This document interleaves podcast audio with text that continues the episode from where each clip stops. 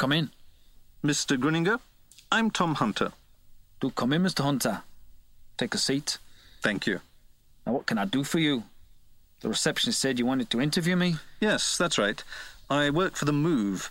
It's a magazine Yeah, about. yes. My wife buys the move from time to time. There's some interesting articles in it sometimes. We occasionally do profiles of celebrities, which is why I've come to see you. Oh, I'm hardly a celebrity, you know. But you were. All those exotic pets you created made you very famous. Well, that's all over now. People forget quickly. I'm sure no one remembers me now. Why did you decide to stop the business you set up? You were making good money, weren't you? Probably less than most people thought. I suppose I just grew tired of it. At heart, I'm a researcher, not a businessman. It's true that I was a celebrity for a few months, but I didn't much like it. I prefer the anonymity of a research laboratory. So you joined Biomed. Yes, and I've never regretted it.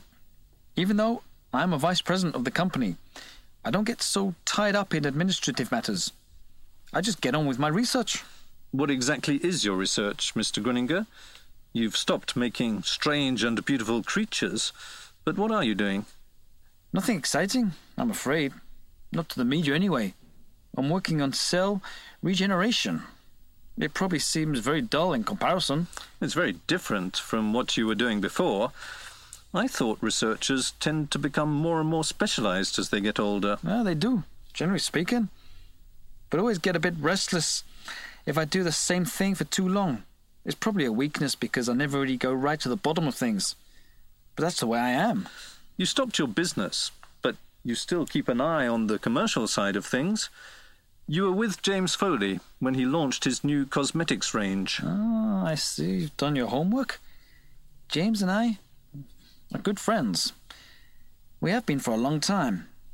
My work in cell regeneration naturally has applications in beauty products. We're very proud of our new skin cream, which we developed as a joint venture with Beautiful Babes. So naturally, I went to the launch. Doesn't it seem a little, how shall I put it, trivial to be dealing with beauty products when before you were one of the world's experts in genetic engineering? Not at all. Skin cream is just one application, but there are many others. The work I'm doing will also help to cure cancer one day. I hope. But that obviously takes longer than developing a beauty product. When you produced the first Rabingo, the cross between a rabbit and a flamingo, there were many fears that the same techniques could be applied to humans. Is that another reason why you decided to stop? Not really, no. The technology does exist, of course, to manufacture almost any creature we want. But the fears were totally exaggerated. It's not because we can do something that we do it. I personally know nearly all the leading researchers in genetics, and all of them know that it's a very sensitive issue. They all have a very rigorous ethical code which they adhere to very strictly. Where is Jason Friedman now? He was your partner in the Rabingo days, but he didn't move with you to Biomed. No, Jason and I are still good friends, though. Like me, he chose not to continue in genetic engineering. But whereas I joined a major pharmaceutical company, he preferred to go his own way. For a while, he did humanitarian work in Africa. And now he runs his own private medical practice in Harley Street. That's a very strange leap. From Africa to Harley Street. It must seem that way to an outsider.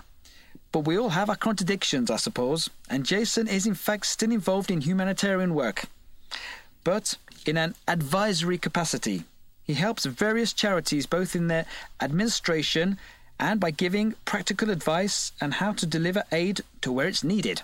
I see you've been to Africa yourself. What makes you say that? That little statue on your bookcase. It comes from East Africa, doesn't it? Oh, that, yes. It's Kenyan, I believe. Jason brought it back for me. But in fact, I'd never been there myself, no. You said your friendship with James Foley goes back a long way. What was the. Good Lord. It's 20 to 3 already. I'm sorry, Mr. Hunter.